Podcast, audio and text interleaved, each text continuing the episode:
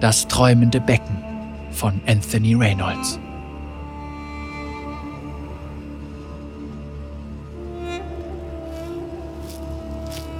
Der sich langsam verdunkelnde Wald war voller Schönheit, doch das Mädchen stampfte nur den gewundenen Pfad entlang und würdigte sie keines Blickes. Leuchtende Flatterschwingen tanzten im Zwielicht und zogen glitzernde Spuren hinter sich her, doch sie wedelte sie nur aus dem Weg. Ihre flüchtige Anmut bemerkte sie gar nicht. Ihre Augen stur auf den Boden gerichtet, trat sie gegen einen Stein, der davonsprang und gegen die Wurzeln prallte, die sich über den Pfad wandten. Den glorreichen Sonnenuntergang, den man durch das Blätterdach erahnen konnte, beachtete sie nicht. Die empfindlichen violetten Blütenblätter einer Nachtschwärze entfalteten sich und stießen leuchtenden Pollen in die warme Abendluft, doch sie griff nur nach dem Stiel der Blume und riss sie im Vorbeigehen ab. Ihr Gesicht brannte vor Scham und Zorn. Die Schelte ihrer Mutter hallte immer noch in ihrem Kopf wieder, und das Gelächter ihres Bruders und der anderen schien sie zu verfolgen. Sie hielt inne und betrachtete die zertretenen Blütenblätter auf dem Pfad hinter ihr. Ihre Stirn legte sich in Falten. Irgendetwas an dieser Szenerie kam ihr seltsam vertraut vor, beinahe so, als wäre sie schon einmal hier gewesen. Sie schüttelte ihren Kopf und setzte ihren Weg in die Tiefen des Waldes fort.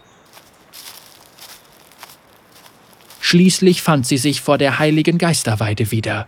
Ihre Äste schwangen träge im Wind, als wären sie unter Wasser, und das leise musikalische Flüstern von Knochenglocken begleitete ihre Bewegungen. Der Zorn strömte noch immer heiß und wild durch seine Venen, doch das Mädchen schloss die Augen und zwang seine Fäuste dazu, sich zu lockern. Sie atmete tief und langsam ein, genauso wie der alte Meister es sie gelehrt hatte, und versuchte, ihre Wut zurückzudrängen. Etwas traf sie hart am Hinterkopf und sie fiel vornüber auf ihre Knie. Sie berührte die schmerzende Stelle mit einer Hand, und als sie sich ihre Finger besah, waren sie voller Blut. Dann hörte sie erneut Gelächter, und ihr Zorn drängte sich mit aller Macht in den Vordergrund. Sie stand auf und wandte sich ihrem Bruder und den anderen zu. Ihre Augen waren finster und starrten ihnen entgegen. Erneut hatten sich ihre Hände zu Fäusten geballt, sie atmete flach und schwer. All die Anstrengung, ihr Gemüt zu beruhigen, wurde von einem einzigen Aufblitzen ihres Zorns zunichte gemacht. Wie eine bösartige Krankheit wuchs und verschlimmerte sich die Wut in ihr zusehends. Die Luft um sie herum schien plötzlich zu flimmern und die Geisterweide hinter ihr begann zu verwelken. Sie weinte rotes Harz und ihre Blätter verschrumpelten zu schwarzem Laub. Seit Urzeiten hatte die Magie dieses Landes die Geisterweide genährt, genauso wie auch sie im Gegenzug das Land und seine Bewohner genährt hatte, doch jetzt lag sie im Sterben. Ihre einst biegsamen Äste wurden zusehends trockener und brüchig, und ihre Wurzeln wandten sich sichtlich unter Schmerzen. Das Läuten ihrer Glocken klang wie ein trauriges Todesröcheln, doch das Mädchen hörte nichts von alledem. Der brennende Zorn in ihr blendete sie für alles andere um sie herum. Während der uralte, mächtige Baum verwitterte, hob das Mädchen langsam vom Boden ab und stieg in die Luft hinauf. Drei Kugeln aus absoluter Dunkelheit begannen um das Kind zu kreisen, und sie schienen sämtliches Licht in ihrer Nähe restlos zu verschlingen. Ihren Peinigern war das Lachen mittlerweile vergangen.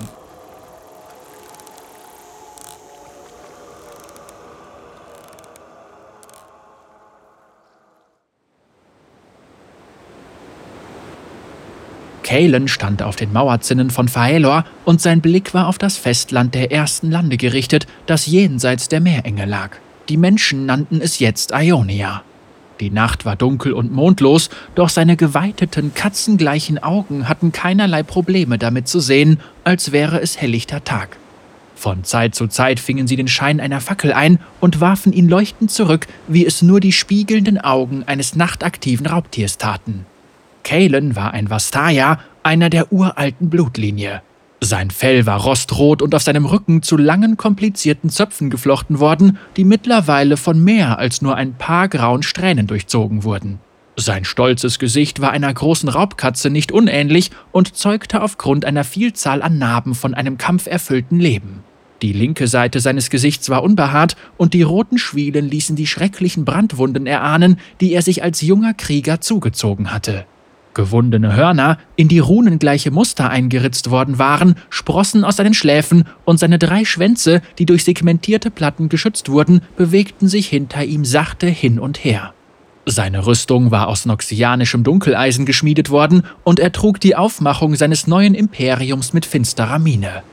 Einige nannten ihn Verräter, sowohl an Ionia als auch an seinem vastayanischen Erbe, doch das scherte ihn nicht. Was sie dachten, war nicht von Belang.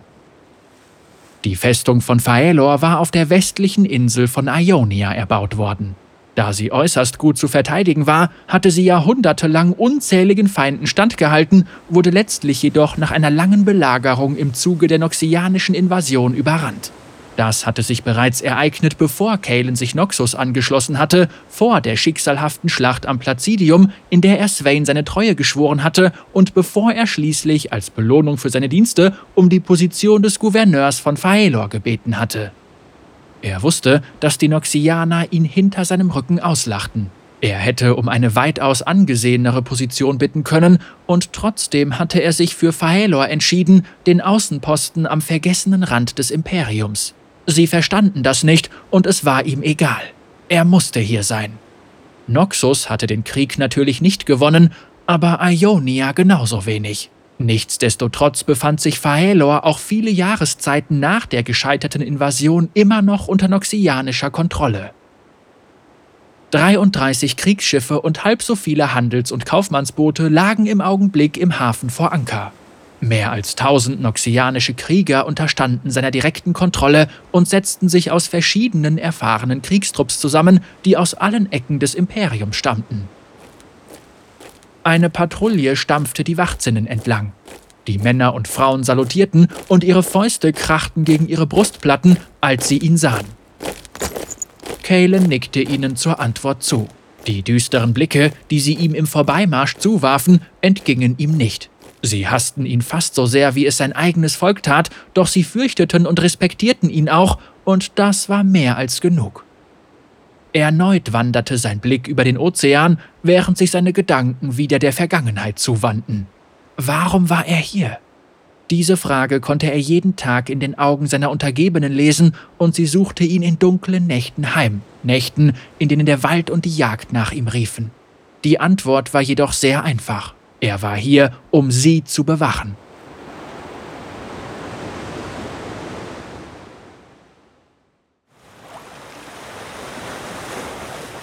Zwei in dunkle Kleidung gehüllte Gestalten, eine Frau und ein Mann, tauchten aus dem Meer auf, ungesehen und lautlos wie der Tod.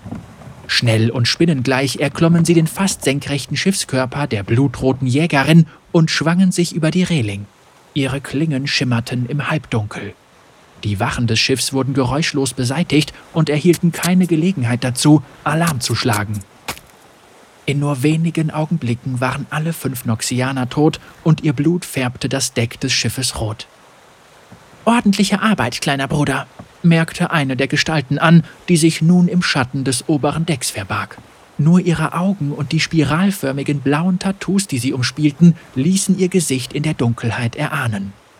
Ich hatte eine ganz annehmbare Lehrerin, antwortete der andere. Genau wie die erste Gestalt war auch er ganz in Schwarz gehüllt und duckte sich in die Schatten. Anstelle der spiralförmigen Tattoos seiner Schwester war seine Haut jedoch ein solider Block aus geätztem Fleisch. Ganz annehmbar, Oakin, erwiderte sie und hob eine Augenbraue. Kein Grund, deinem Ego zu schmeicheln, Cyric, antwortete ihr Bruder. Genug der Zeitverschwendung, gab Cyric zurück. Sie öffnete einen Beutel aus schwarzem Leder, der an ihrer Hüfte hing, und förderte einen Gegenstand zutage, der stramm in gewachstes Leder eingewickelt worden war. Sie wickelte ihn behutsam aus, und schließlich kam ein faustgroßer schwarzer Kristall zum Vorschein. Ist er trocken? flüsterte Oaken. Als Antwort schüttelte Cyric den Kristall sanft. Für einen kurzen Augenblick konnte man in seinem Inneren den Anflug eines orangefarbigen Leuchtens erahnen, das dem von angefächerter Glut ähnelte. Scheint so. Ich suche nach einem geeigneten Ort für ihn, sagte sie dann und nickte zur Tür hinüber, die unter Deck führte. Gib du den anderen Bescheid. Oakin nickte. Lautlos schlich Cyric unter Deck, während ihr Bruder sich ebenso leise wieder zur Reling aufmachte. Er lehnte sich über den Rand und winkte. Sieben weitere in schwarz gehüllte Gestalten entstiegen dem Wasser und kletterten im Schutz der Dunkelheit geräuschlos zum Deck des Schiffes hinauf. Sie waren die Vertriebenen, die letzten Überreste der Krieger, die einst die Festung von Faelor gehalten hatten, bevor Noxus sie ihnen entrissen hatte. Die Schande ihrer Niederlage brannte immer noch hell in ihren Herzen und mindestens genauso stark war ihr Verlangen danach, jeden einzelnen Noxianer aus dem Heimatland ihrer Vorfahren zu vertreiben. Nachdem alle das Deck erklommen hatten, warteten sie auf Cyric, die nur wenige Minuten später wieder zu ihnen stieß. Es ist vollbracht, sagte sie. Die neun vertriebenen Ionier glitten über die Seite des Schiffes und folgten ihren Anführern. Ihre Bewegungen waren fast so geschmeidig wie Wasser und sie eilten leichtfüßig über die steinernen Docks auf die Festung von Faelor zu. Wie Schemen sprangen sie von Schatten zu Schatten, bis sie die erste Mauer erreicht hatten. Sie verbargen sich in der Dunkelheit und blieben vollkommen regungslos, während eine Patrouille an ihnen vorbeimarschierte. Die noxianischen Krieger unterhielten sich in ihrer kehligen Sprache und lachten, ohne auch nur zu ahnen, dass die fast unsichtbaren Ionier nur wenige Meter von ihnen entfernt in den Schatten lauerten. Sobald die Patrouille um die nächste Ecke gebogen war, setzten sich die Eindringlinge erneut in Bewegung und hangelten sich zügig die blanke Oberfläche der Mauer empor. Sie erweckten fast den Eindruck, als kletterten sie eine Leiter hinauf, doch in Wahrheit gab es kaum Möglichkeiten, sich an der Mauer festzuhalten. Cyric erreichte die Zinnen als erste. Sie warf einen Blick über den Rand und duckte sich schnell wieder. Völlig reglos baumelte sie mit einer Hand von der Mauer. Die anderen unter ihr hielten inne und beeilten sich dann, zu ihr hinaufzuklettern, nachdem sie ihnen mit einer Reihe schneller Handbewegungen Zeichen gegeben hatte. Sie formte eine Faust, bevor sie schließlich die Spitze der Zinnen erklomm. Ihr Bruder Okin war an ihrer Seite. Keiner der Noxianer sah die beiden Ionier, die hinter ihnen herschlichen und lautlos von Zinne zu Zinne sprangen. Dann stürzten Cyric und Okin sich auf ihre Gegner und die vier Wachen starben, bevor auch nur eine von ihnen eine Klinge zücken konnte. Der letzte Wachmann griff sich an den Hals, während Blut unter seinen Fingern hervorquoll und schwankte am Rand der Mauer. Cyric umschlang ihn, ganz so wie eine Geliebte ihren Liebhaber in ihre Arme gezogen hätte und ließ ihn dann sanft zu Boden gleiten. Wäre er gefallen, hätte der Aufprall ohne Zweifel einen Alarm ausgelöst.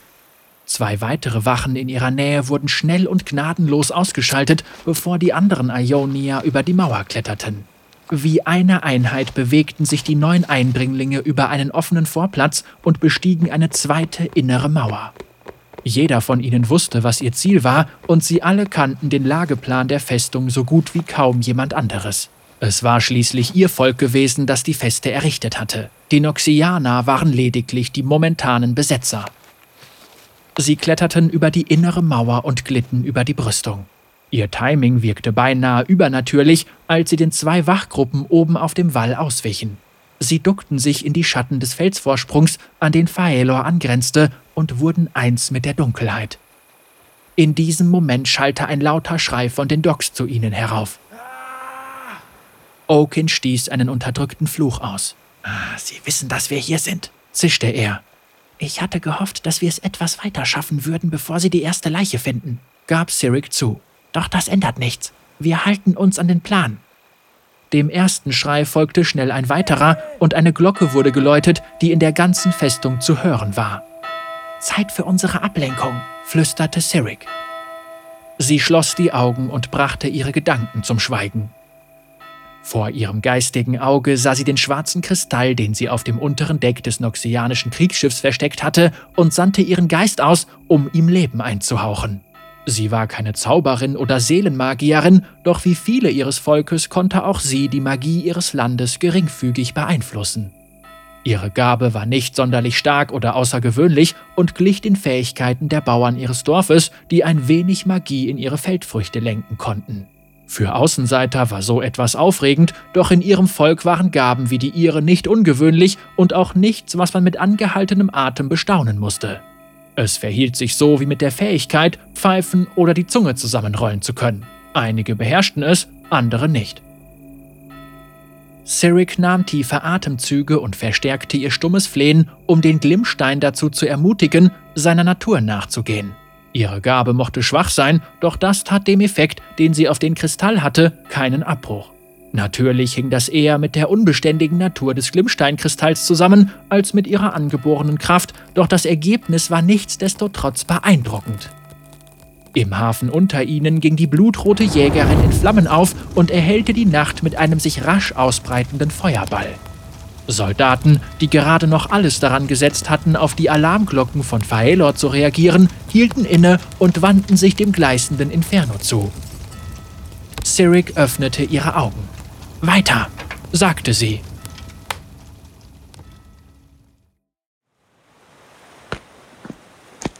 Kalen schritt flankiert von Wachen das steinerne Dock entlang und seine drei Schwänze peitschten gefährlich hin und her. Das Werk ionischer Saboteure, würde ich sagen, mein Herr, sagte ein nervös wirkender Offizier, der Probleme hatte, mit Kalens langen Schritten mitzuhalten. Höchstwahrscheinlich eine Schwarzpulverexplosion. Kalen hielt an und warf einen finsteren Blick auf das Chaos, das sich vor seinen Augen entfaltete. Die blutrote Jägerin existierte nicht mehr. Sie war nicht mehr als ein Wrack im wogenden Wasser. Das übrig gebliebene Holz brannte noch immer. Drei weitere Schiffe hatten ebenfalls Feuer gefangen, und während die Mannschaften noch versuchten, die Flammen zu löschen, erkannte Kalen bereits, dass zumindest eins von ihnen nicht mehr zu retten war. Er knurrte frustriert und entblößte dabei seine Fangzähne. Wir haben die Docks gesichert und unterziehen die anderen Schiffe gerade einer gründlichen Untersuchung, berichtete der nervöse Offizier.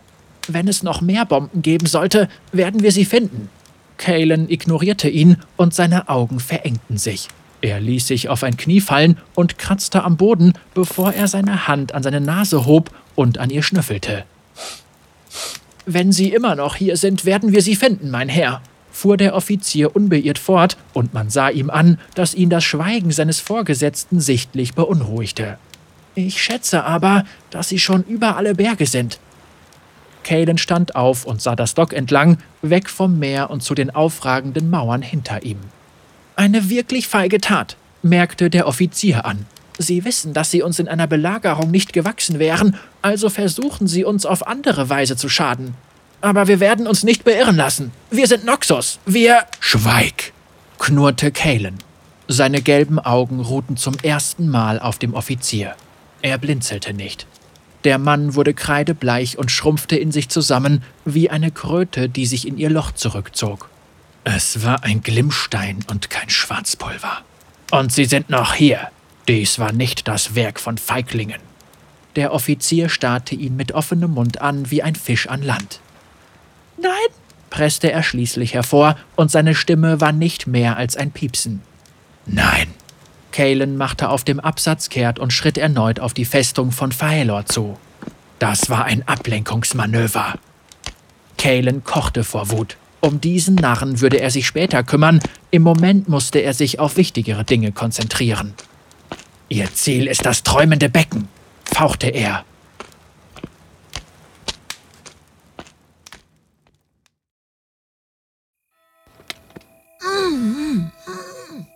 Cyric hielt ihre Hand fest auf den Mund des Noxianers gedrückt, bis er endlich aufhörte, sich zu wehren. Sein lebloser Körper fiel kurz darauf zu Boden. Sie wischte ihr blutiges Messer an seinem Waffenrock sauber und sah sich nach ihrem Bruder und den anderen um, die sich auf gleiche Weise um die restlichen Noxianer auf der unteren Ebene des Turms kümmerten. Sie waren jetzt sehr nahe. Eine steinige Klippe reckte sich im Hof hinter ihrer Position dem Nachthimmel entgegen, und Cyrics Augen wurden magisch von ihrer Spitze angezogen. Ein ausladendes Bauwerk, das die Sterne verdeckte, markierte ihr Ziel. Das grelle Läuten der Glocken versetzte die Festung in Alarmzustand und hallte überall in Faelor wieder. Cyric war die Erste, die sich in den Innenhof vorwagte, den Turm hinter sich ließ und auf die steinernen Treppen zurannte, die in den Fels gehauen worden waren. Es war ihr egal, wer sie jetzt sah. Die Zeit für subtiles Vorgehen war vorbei, Schnelligkeit war jetzt ihr größter Verbündeter. Schreie waren von oben zu hören und Pfeile hagelten auf die Ionier nieder, während sie über das offene Areal hechteten. Kein einziger fand sein Ziel und sie prallten wirkungslos gegen den gepflasterten Boden. Eine Handvoll Wachen tauchte aus einem nahen Tor auf und eilte ihnen entgegen, um sie abzufangen. Cyric und ihre Gefährten hielten nicht einmal an, um ihre Waffen zu ziehen. Gekrümmte Schwerter, Sicheln, Giftpfeile und mit Klingen versehene Fächer. Es dauerte keinen Wimpernschlag, bis sie sich inmitten der Noxianer wiederfanden, unter schweren Schlägen hindurchglitten oder in Saltos auswichen, während ihr Klingentanz einen hohen Blutzoll von ihren Widersachern forderte. Der erste Ionier fiel kurz darauf, als ihn eine schwere helle Bade am Hals erwischte. Cyric unterdrückte den Schmerz und kämpfte sich weiter vor. Zusammen mit ihrem Bruder brach sie durch die feindliche Linie und ließ eine Handvoll Wachen blutig zurück. Sie erreichten die gemeißelten, unebenen Stufen, die weitaus älter waren als die Festung selbst, und hasteten weiter dem Gipfel entgegen, wobei sie mit jedem Schritt drei Stufen auf einmal nahmen. Die Gebetslaternen, die auf beiden Seiten der Treppe in den Fels gehauen worden waren, blieben dunkel. Bevor Noxus diesen heiligen Ort eingenommen hatte, waren sie weder Tag noch Nacht erloschen. Ein weiterer Ionier fiel, als ihn zwei Pfeile direkt in die Brust trafen. Ohne einen Laut stürzte er vom Pfad und fiel hinunter in den Innenhof. Immer weiter rannten die verbliebenen Ionier dem Gipfel entgegen und folgten dem sich in die Höhe schraubenden Pfad, der die Felsklippe umrundete. Weitere Pfeile prasselten gegen die Felswand neben ihnen, doch glücklicherweise trafen sie keinen ihrer Gefährten. Mit rasanter Geschwindigkeit eilten sie um eine Kurve. Das Aufblitzen von Metall in der Nacht war die einzige Warnung, die Cyric bekam, und instinktiv rollte sie sich ab. Ein schwerer Speer, der mit unglaublicher Wucht geworfen worden war, schnitt nur wenige Fingerbreit über ihr durch die Luft und bohrte sich in einen ihrer Gefährten hinter ihr. Er traf ihn direkt in die Brust und riss ihn von den Füßen, bevor ihn das Momentum über den Rand der Klippe beförderte. Zwei Wachen standen vor dem Eingang des Schreins auf der Spitze der Klippe. Beide waren gewaltige Muskelpakete mit schweren schwarzen Rüstungen, bewaffnet mit riesigen Schilden und schweren gezackten Hackebeilen, die sie in ihren brutalen Fäusten festhielten. Die sechs verbliebenen Ionier schlugen als Einheit zu und rannten oder sprangen mit aufblitzenden Klingen auf die zwei hochaufragenden Noxianer zu. Mit immenser Geschwindigkeit rannte Cyric auf die Seite der Klippe zu und machte dann zwei Schritte an der Felswand, bevor sie sich abstieß und mit ihren Kurzschwertern auf den Hals der ersten Wache zielte, während ihr Bruder von unten angriff. Oaken rollte sich unter einem schweren Schlag ab und kam hinter dem Noxianer zum Stehen, bevor er einen Rückhandtreffer gegen das Bein seines Feindes landete, was diesen ins Taumeln brachte. Cyric schoss mit vorgestreckten Klingen durch die Luft und schlug tiefe Furchen in das feste Fleisch des Halses des Noxianers. Trotzdem ging die Wache nicht in die Knie, und während Cyric noch leichtfüßig in der Hocke landete und sich mit einer Hand auf dem Boden abstützte, schrie der verletzte Krieger auf und schmetterte einen der vertriebenen Ionier mit seinem Turmschild direkt zu Boden. Bevor Cyric etwas unternehmen konnte, rammte der Rohling die Kante seines Schilds in den Hals ihres Gefährten und tötete ihn augenblicklich. Die andere Noxianerin stellte die Gruppe vor ähnliche Schwierigkeiten, als sie wie ein verletzter Bulle aufbrüllte und wild um sich schlug, obwohl sie aus Wunden blutete, die schwächere Menschen schon lange getötet hätten. Oaken landete einen Treffer gegen die Rippen der Noxianerin genau an der Seite ihrer schweren Brustplatte und tanzte dann schnell wieder zur Seite, als sie sich ihm zuwandte. Cyric nutzte den Moment und schoss nach vorne, um erneut zuzuschlagen. Als der Feind sich dann ihr zuwandte und zum Schlag ausholte, schlug ein weiterer Gefährte zu und traf die Noxianerin von hinten. Sie kämpften wie eine Beute gnadenloser Jäger, die eine große Beute niederstreckt, und schließlich fiel die andere Noxianerin auf ihre Knie, während Blut die Steine unter ihr besudelte. Sie hielt sich noch einige Augenblicke aufrecht und spie ihnen Flüche entgegen, fiel dann jedoch vornüber und blieb reglos liegen. Ihr Gefährte brüllte in Zorn und Trauer auf und zerteilte einen der Vertriebenen mit einem brutalen Schnitt seines Beils. Dann rannte er zu seiner gefallenen Kameradin, fiel auf seine Knie und wiegte sie in seinen gewaltigen Armen. Er hatte allen Kampfeswillen verloren und überwältigt von Trauer stieß er dem Nachthimmel schreckliche, qualvolle Klageschreie entgegen. Oaken und die anderen umkreisten ihn, um ihm den Todesstoß zu versetzen, doch Cyric schüttelte nur den Kopf. Lasst ihn, sagte sie. Kommt, bringen wir es zu Ende. Der Noxianer verstand ihre Worte nicht, erkannte aber die Absicht hinter ihnen. Seine trauervollen Augen sahen zu ihr auf, bevor er aufstand und seine Klinge ergriff. Mit einem lauten Schrei stürzte er dann auf Sirik zu. Er wurde niedergestreckt, bevor er mehr als ein paar Schritte zurückgelegt hatte, genauso wie er wahrscheinlich erwartet hatte, und fiel neben der anderen Noxianerin zu Boden. Mit seinem letzten Atemzug streckte er die Hand nach ihr aus und erschlaffte dann. Sein Tod betrübte Sirik, auch wenn er ihr Feind gewesen war. Waren sie Familie gewesen, die beiden? Ein Liebespaar? Freunde? Sie holte tief Luft und schob diese Gefühle beiseite, um sich auf die anstehende Aufgabe zu konzentrieren. Mit stummem Nicken führte sie die restlichen Vertriebenen in den Schrein, der von ihrem Volk Dael e Ahira genannt wurde, das träumende Becken.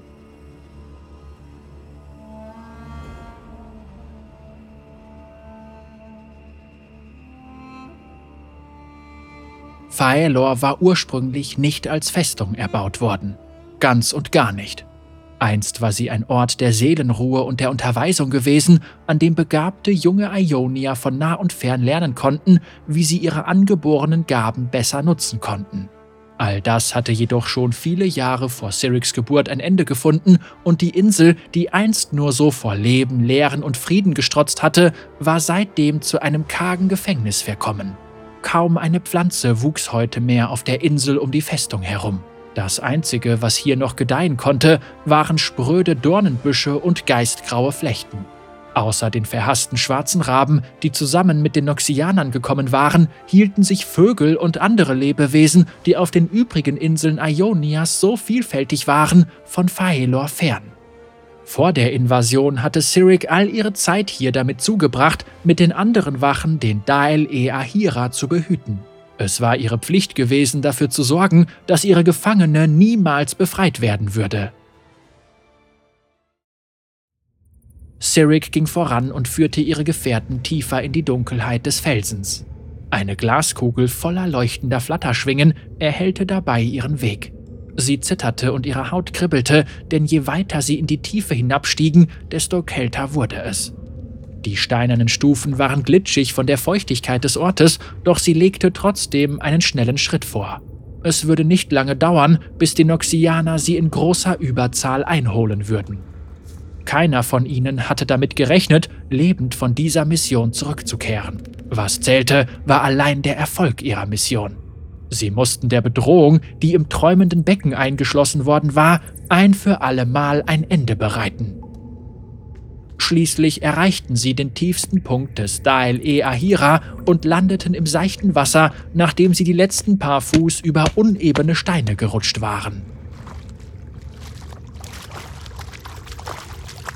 Einst war dies ein wunderschöner Schrein gewesen, doch ein großes Unglück hatte die Höhle vor vielen Jahren einstürzen lassen.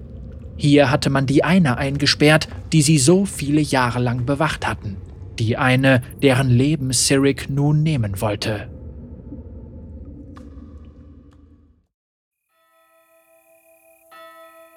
Kalen sprang mit mächtigen Sätzen auf den Gipfel des Felsvorsprungs zu und nahm dabei zehn Stufen auf einmal. Seine Soldaten hatten keine Chance mitzuhalten. Er erreichte den Gipfel alleine und knurrte frustriert, als er die Leichen auf dem Boden sah zwei Noxianer und zwei Ionier. Ohne auf seine Krieger zu warten, stürzte er sich in den Dael e Ahira. Er stieg in die Dunkelheit hinab und seine Katzenaugen passten sich augenblicklich an. Er konnte die Menschen in der Luft riechen und folgte dem Duft. Lautlos glitt Kalen in die Finsternis vor ihm und begann seine Jagd.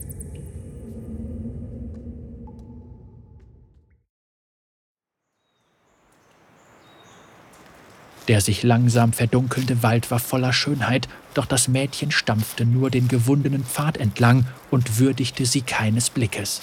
Leuchtende Flatterschwingen tanzten im Zwielicht und zogen glitzernde Spuren hinter sich her, doch sie wedelte sie nur aus dem Weg. Ihre flüchtige Anmut bemerkte sie gar nicht. Ihre Augen stur auf den Boden gerichtet, trat sie gegen einen Stein, der davonsprang und gegen die Wurzeln prallte, die sich über den Pfad wandten. Den glorreichen Sonnenuntergang, den man durch das Blätterdach erahnen konnte, beachtete sie nicht. Die empfindlichen violetten Blütenblätter einer Nachtschwärze entfalteten sich und stießen leuchtenden Pollen in die warme Abendluft, doch sie griff nur nach dem Stiel der Blume und riss sie im Vorbeigehen ab. Ihr Gesicht brannte vor Scham und Zorn. Die Schelte ihrer Mutter hallte immer noch in ihrem Kopf wieder, und das Gelächter ihres Bruders und der anderen schien sie zu verfolgen. Sie hielt inne und betrachtete die zertretenen Blütenblätter auf dem Pfad hinter ihr. Ihre Stirn legte sich in Falten. Irgendetwas an dieser Szenerie kam ihr seltsam vertraut vor, beinahe so, als wäre sie schon einmal hier ge... Dunkle Schatten erschienen in ihrem Augenwinkel und sie blickte umher, um sie näher in Augenschein zu nehmen. Es waren insgesamt vier Schatten, aber sie konnte sie nur wahrnehmen, wenn sie sie nicht direkt ansah. Verwirrt runzelte sie die Stirn. Das stimmte so ganz und gar nicht. Etwas war faul.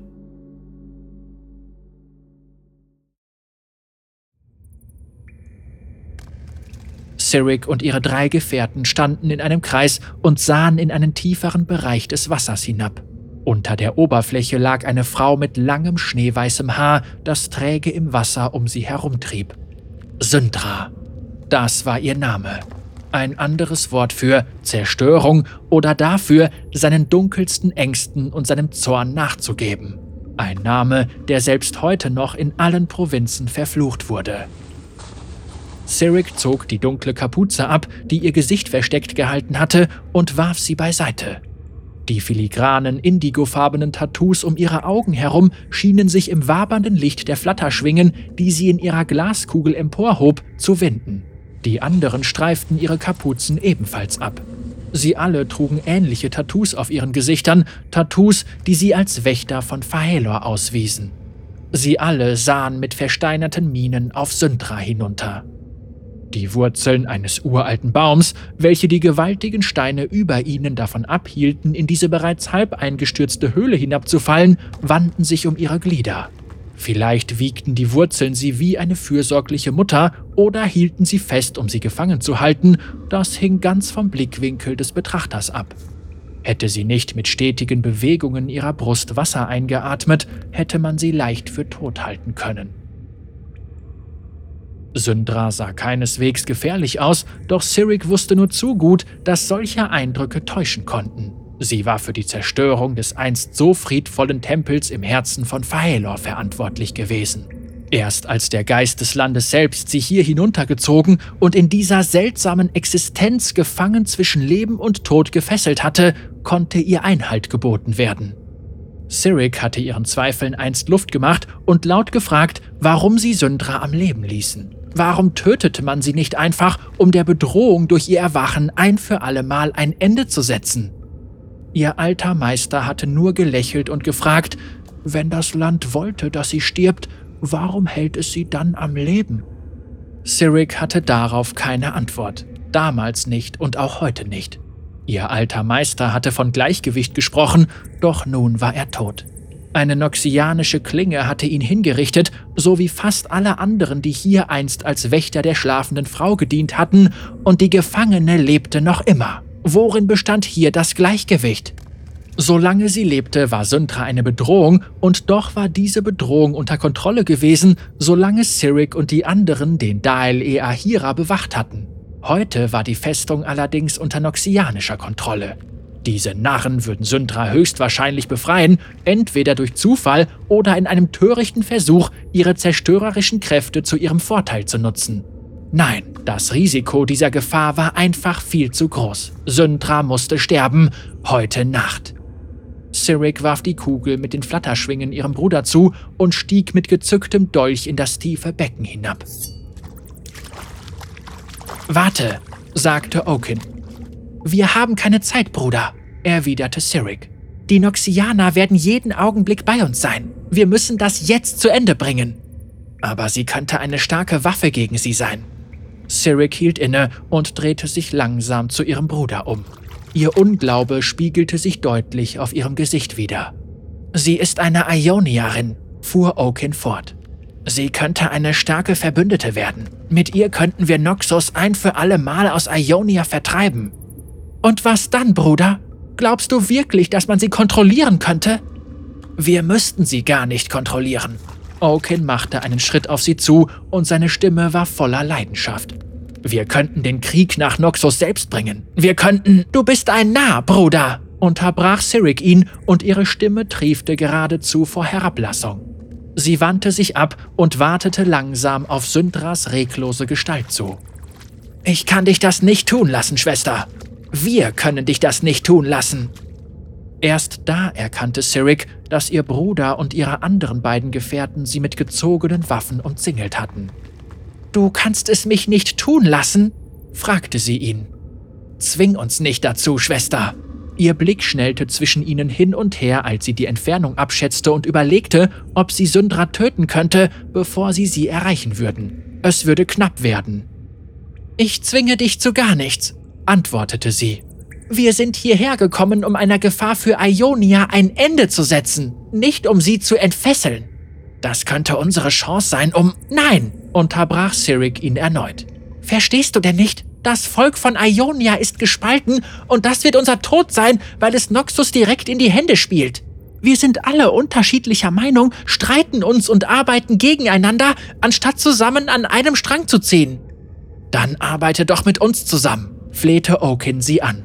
Sirik deutete auf die regungslose Gestalt von Syndra.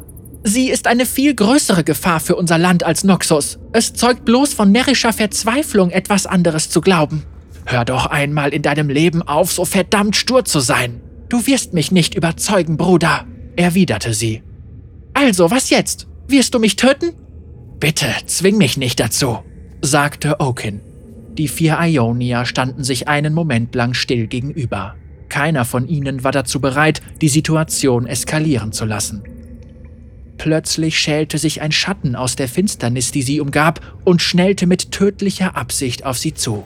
Sirik stieß einen Warnschrei aus und warf sich nach vorne. Ihre plötzliche Bewegung überraschte Okin und seine zwei Gefährten, die sofort ihre Waffen erhoben, da sie annahmen, dass Sirik sie angreifen wollte. Einer von ihnen schleuderte in einer fließenden Bewegung zwei Wurfmesser auf sie zu. Die Bewegung war nicht überdacht, sondern kam instinktiv und als Reaktion auf ihre Bewegung. Sirik wich dem ersten Dolch aus, doch der zweite traf sein Ziel und bohrte sich tief in ihre Schulter. Sie zischte laut auf, als der Schmerz sie ins Stolpern brachte und sie ungelenk rückwärts ins Wasser fiel. Zu spät erkannte Siriks Angreifer, dass die wahre Bedrohung hinter ihm stand. Der Ionia wurde hochgehoben und eine Klinge brach aus seiner Brust hervor, als die Waffe seinen Körper vollständig durchstieß. Er wurde beiseite geworfen und der schattenhafte Angreifer wandte sich seinem nächsten Ziel zu. Sein Schwert ließ er zurück, als er Okin ins Visier nahm. Es war ein Vastaya in noxianischer Rüstung und seine Lippen rollten sich zurück und offenbarten seine raubtierhaften Fangzähne, als er laut aufbrüllte. Der Schrei hallte schmerzhaft laut von den Wänden der Höhle wieder. Sirik wusste natürlich, wen sie vor sich hatte und kämpfte sich wieder auf die Füße. Der Angreifer war Kalen, der schändliche Verräter des Placidiums, der seinem Volk und Ionia den Rücken gekehrt hatte, um sich dem Feind anzuschließen. Man hatte ihm Phaelor als Preis vermacht, einen Knochen für einen loyalen und unterwürfigen Schoßhund. Sie und ihr Bruder hatten viele ihrer Freunde an seine Klauen verloren. Noxianischer Speichellecker! rief Oaken und ging mit kampfbereiten Klingen tief in die Hocke. Du hast unser Volk verraten! Du hast Ionia verraten! Kalen bedachte Oaken mit einem bitteren Lachen und tänzelte auf ihn zu. Er spannte seine Hände an und lange Krallen schoben sich aus seinen Fingerspitzen und der Oberseite seiner Unterarme. Es gibt kein Ionia, fauchte der vastayanische Krieger. Es hat nie eins gegeben. Über die gesamten ersten Lande verteilt findet man tausend sterbliche Kulturen und jede hat ihre ganz eigenen Ansichten, Bräuche, Geschichten und Fäden. Dein Volk war noch nie vereint und hat auch noch nie zusammen für eine Sache gestanden. Dann ist es vielleicht an der Zeit, dass sich das ändert, erwiderte Oaken. Du hast dich aber auf die Seite der Verlierer geschlagen. Verlierer? Der Krieg ist noch lange nicht vorbei, Kind, sagte Kalen. Sirik verzog das Gesicht, als sie das Wurfmesser aus ihrer Schulter zog, und ihr Blut sickerte aus der Wunde in das trübe Nass, wo es wie eine tiefrote Schleife im Wind davontrieb. Sie warf es geschickt in die Luft und ließ es sich ein paar Mal überschlagen, bevor sie es schließlich an der Klinge auffing. Aus dem Handgelenk warf sie das Messer geschickt dem Verräter entgegen, der sich Oakin näherte. Es erwischte ihn an der Seite seines Halses und bohrte sich tief in sein Fleisch, doch Sirik fluchte, denn sie hatte ihr Ziel knapp verfehlt. Es war keine tödliche Wunde. Nichtsdestotrotz nutzten Oaken und ihre verbliebene Gefährtin die Gelegenheit und setzten zum Angriff an. Oaken stürmte voran und holte aus, doch sein Schlag wurde durch Kalens flache Hand abgelenkt. Der Vastaya setzte augenblicklich nach und schleuderte Oaken mit einem gezielten Tritt zurück.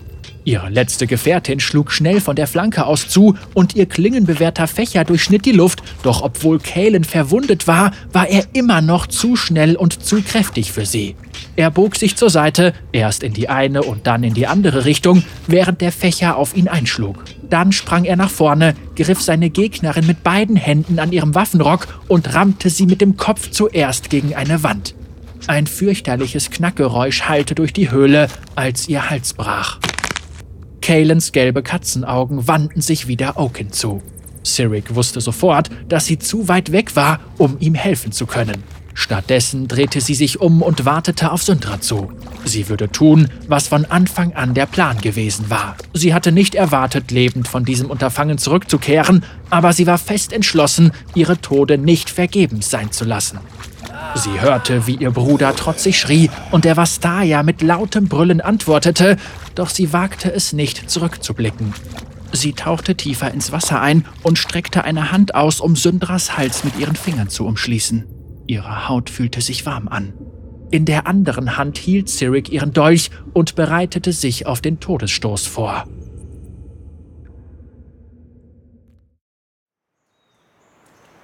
Das stimmte so ganz und gar nicht. Etwas war faul. Das Mädchen konnte die Geräusche des nächtlichen Waldes immer noch überall um sich herum hören.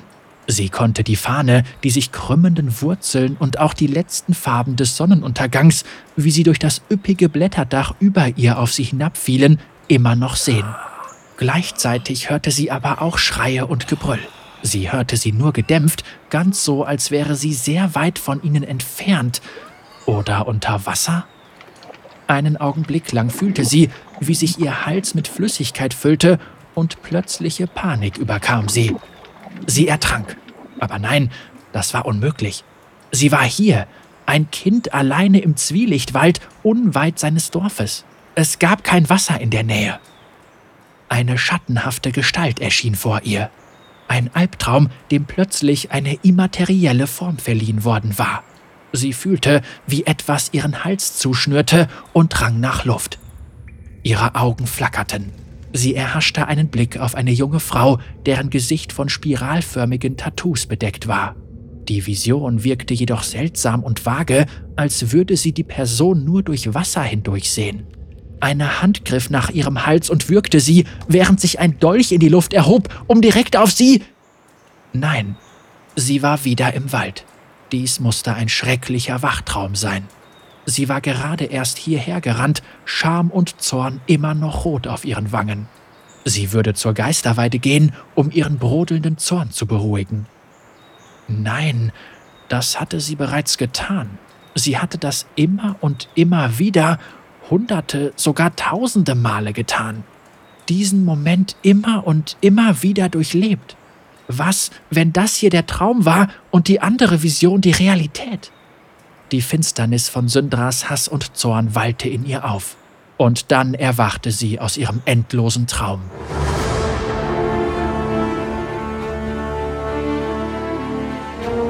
Sirik sah, wie sich Syndras Augen öffneten.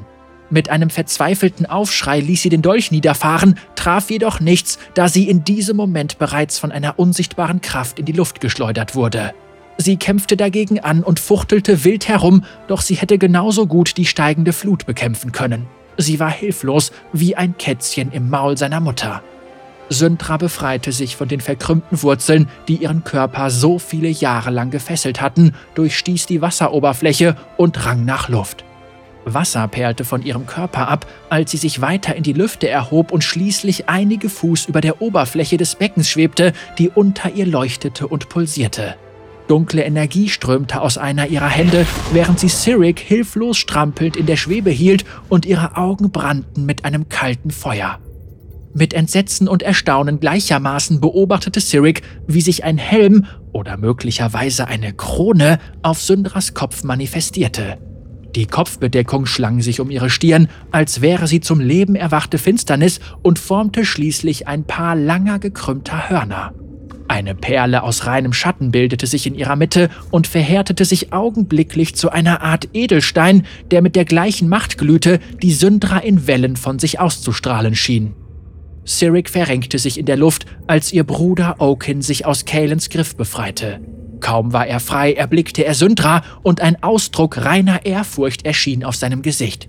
Der Vastaya war auf seine eigene Art und Weise überwältigt. Seine katzengleichen Lippen zogen sich in einem Fauchen zurück und seine Augen waren weit aufgerissen. Mit einem schrecklichen saugenden Geräusch materialisierten sich drei Kugeln aus reiner Dunkelheit um Syndra herum und begannen, sie langsam zu umkreisen. Sie schienen das wenige Licht in der Höhle zu verschlingen und zehrten an Cyrics Seele. Eine ekelerregende Mischung aus Abscheu und Verzweiflung ergriff von ihr Besitz. Wie lange? verlangte Syndra zu wissen. Ihre Stimme klang unstet und heiser von der langen, aufgezwungenen Stille. Wie lange war ich hier gefangen?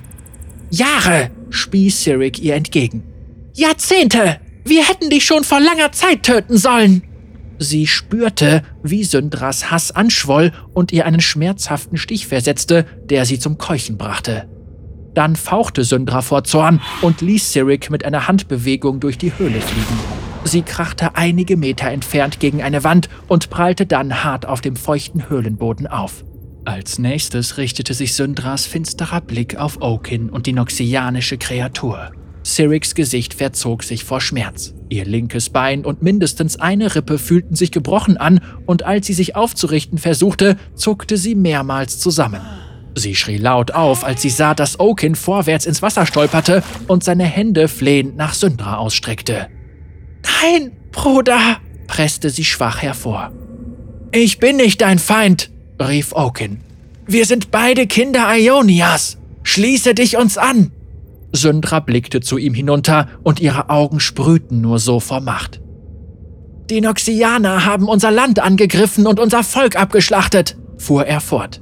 Wir haben sie zurückgedrängt, aber sie haben in den Landen unserer Vorfahren immer noch einen Fuß in der Tür. Sie sind noch nicht mit uns fertig. Ionia ist geteilt und verwundbar. Du musst uns helfen. Hilf uns gegen diese neue Tyrannei anzukämpfen. Ich kenne diese Noxianer nicht, von denen du sprichst, erwiderte Syndra. Aber wenn sie mein Volk getötet haben, dann schulde ich ihnen vielleicht meinen Dank. Die einzige Tyrannei, die mir je zuteil geworden ist, erfuhr ich durch die, die ich einst Familie nannte. Okins Gesicht wurde zu einer Maske reinen Schreckens, als er seine eigene Torheit erkannte. Besiegt fiel er vor ihr auf seine Knie.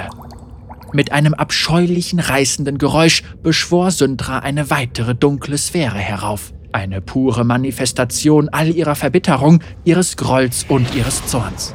Sie drehte sich langsam, während sie über ihrer Hand schwebte. Und wenn du ein Ionia bist, dann bist du mein Feind, sinnierte sie. Cyric schrie, doch sie konnte nichts tun. Aus dem Handgelenk schleuderte Syndra die Kugel auf ihren Bruder zu und dann durch seine Brust hindurch. Er keuchte auf, seine Haut verlor alle Farbe und kurz darauf versank er im Wasser des Beckens. Das war der Augenblick, in dem Kalen zuschlug. Mit ausgefahrenen Klauen sprang er Syndra aus den Schatten heraus an, doch es kostete sie nur eine Handbewegung, ihn mit Hilfe der drei Sphären, die sie umgaben, zurückzuschleudern. Du, sagte Syndra und neigte ihren Kopf zur Seite, als hätte sie Probleme damit, ihn einzuordnen. Ich kenne deine Seele. Du warst ein Schatten in meinen Träumen. Ihr Ausdruck verdüsterte sich zusehends. Du warst mein Kerkermeister. Du. Du hast mich hier gefangen gehalten. Von ihrer Position aus konnte Cyric sehen, wie der Vastaya sich wieder in die Höhe stemmte. Du bist eine Abscheulichkeit, fauchte er. Syndras Hand schnellte nach vorne und die knurrende Kreatur erhob sich in die Luft. Das Wasser des träumenden Beckens brodelte und Cyric sah erstaunt mit an, wie die Wurzeln, die Syndra einst festgehalten hatten, sich erneut nach ihr ausstreckten. Dann töte mich doch, zischte Kalen. Aber wisse, dass du niemals Frieden finden wirst. Egal, wo du auch hingehst, du wirst immer gehasst und gejagt werden. Du wirst niemals in Freiheit leben. Dich töten? sagte Syndra und ihre Lippen kräuselten sich vor Wut. Nein, das wäre ein zu schnelles Ende für dich. Mit einer Armbewegung schleuderte sie Kalen in das Wasser unter ihr, direkt in die sich krümmenden Wurzeln. Reflexartig schlangen sie sich um seine Glieder und zogen ihn unter Wasser. Er schrie, Luftblasen stiegen um ihn herum aus dem Wasser auf, und dann bewegte er sich nicht mehr. Cyric starrte Syndra trotzig entgegen, da sie wusste, dass sie nur noch wenige Augenblicke zu leben haben würde. Zu ihrer Überraschung würdigte die mächtige Zauberin sie jedoch keines Blickes mehr. Stattdessen richtete sie ihre Aufmerksamkeit himmelwärts. Finstere Energie wand sich um ihre beiden Hände und sie reckte sie mit einem Schrei in die Höhe. Risse bildeten sich in den Steinen über ihr und Felsen fielen in Staubwolken in das Becken, wodurch sich heftige Wellen in alle Richtungen ausbreiteten. Mit einer kräftigen, schneidenden Armbewegung und einem ohrenbetäubenden Knall riss Syntra den Felsen über ihr entzwei. Große Steinbrocken fielen überall um sie herum zu Boden und schlugen mit gewaltiger Wucht auf. Obwohl ihr Körper auf jede Bewegung mit brennenden Schmerzen in ihrem Bein und ihrer Seite antwortete, schob sich Cyric verzweifelt immer weiter nach hinten. Sterne funkelten am Himmel weit über ihnen und Syndra begann ihren Aufstieg. Langsam und stetig schwebte sie der Freiheit entgegen. Sie warf einen letzten Blick auf die reglose Gestalt von Kalen, der von den Wurzeln unter Wasser gehalten wurde. Süße Träume, Kerkermeister, flüsterte sie und mit einer weiteren Handbewegung begrub sie ihn vollständig unter den schweren Felsen. Obwohl jede Bewegung schmerzte, kroch Cyric weiter weg und war sich sicher, dass sie jeden Moment von einem Stein zerquetscht werden würde.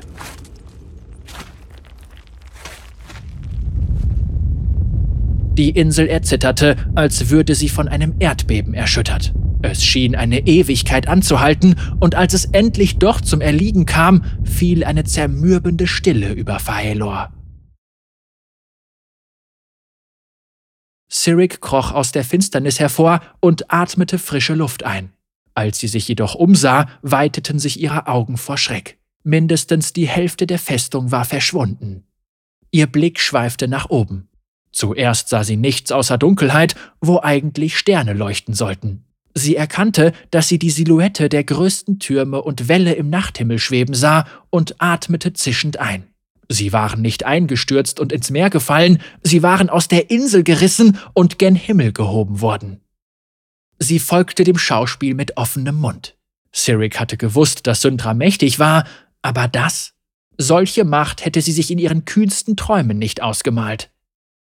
Während Cyric noch immer gebannt zusah, fiel ihr Blick auf ein noxianisches Schiff, das im Hafen verteut gewesen war und sich nun langsam in den Himmel erhob.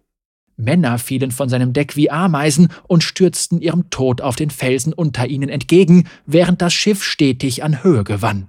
Dann fiel es wieder dem Meer entgegen und zerschmetterte zwei andere Schiffe in abertausende Splitter. Die Zerstörung war katastrophal. Das zerstörte Schloss im Himmel glitt nach Norden.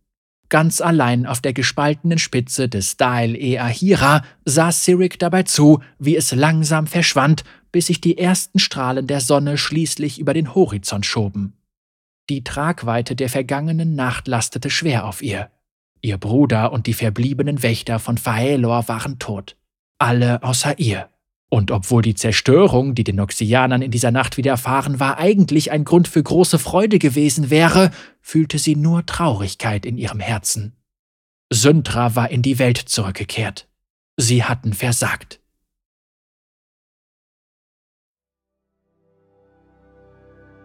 Kalen kniete und wartete regungslos und stumm darauf, dass die Seherin ihr Wort an ihn richtete.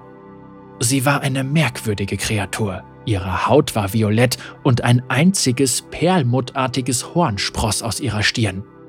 Einige hätten sie sicherlich für ein Mitglied seiner Blutlinie halten können, ein Kind der Vastaya Scheirei, doch jedes Mitglied seines Volkes wusste es besser. Die Seherin gehörte einem Volk an, das weitaus älter war als selbst seine Vorfahren.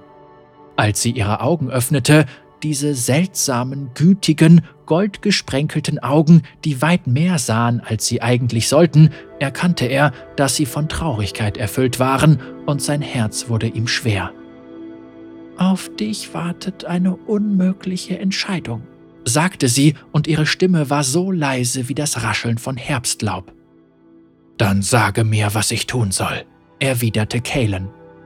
Nein, das steht mir nicht zu. Zwei Pfade erstrecken sich vor dir, doch du kannst nur einen wählen.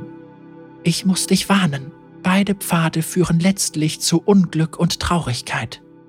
Kalen sah sie ungerührt an. Erzähle mir mehr über sie. Der erste Pfad. Du bekämpfst die Eindringlinge. Am Placidium von Navori wird eine große Schlacht geschlagen werden.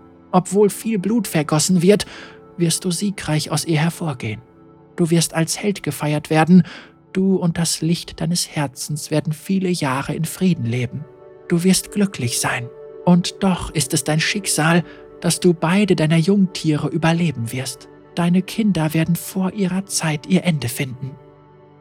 Kalen holte tief Luft. Und der andere Pfad? fragte er. Du kämpfst zusammen mit dem Feind. Du siehst das Licht deines Herzens und deine Kinder nie wieder. Sie werden dich einen Verräter nennen und deinen Namen verfluchen. Dein Pfad wird ein dunkler sein, voll Verbitterung und Schmähung. Du wirst sowohl von deinem Volk als auch von den Eindringlingen gehasst werden. Nach ihrer Niederlage am Placidium ist es dein Schicksal, auf der Insel Faelor Wache zu halten und den Ort des Träumens zu beschützen. Und dort wirst du verweilen. Und meine Kleinen?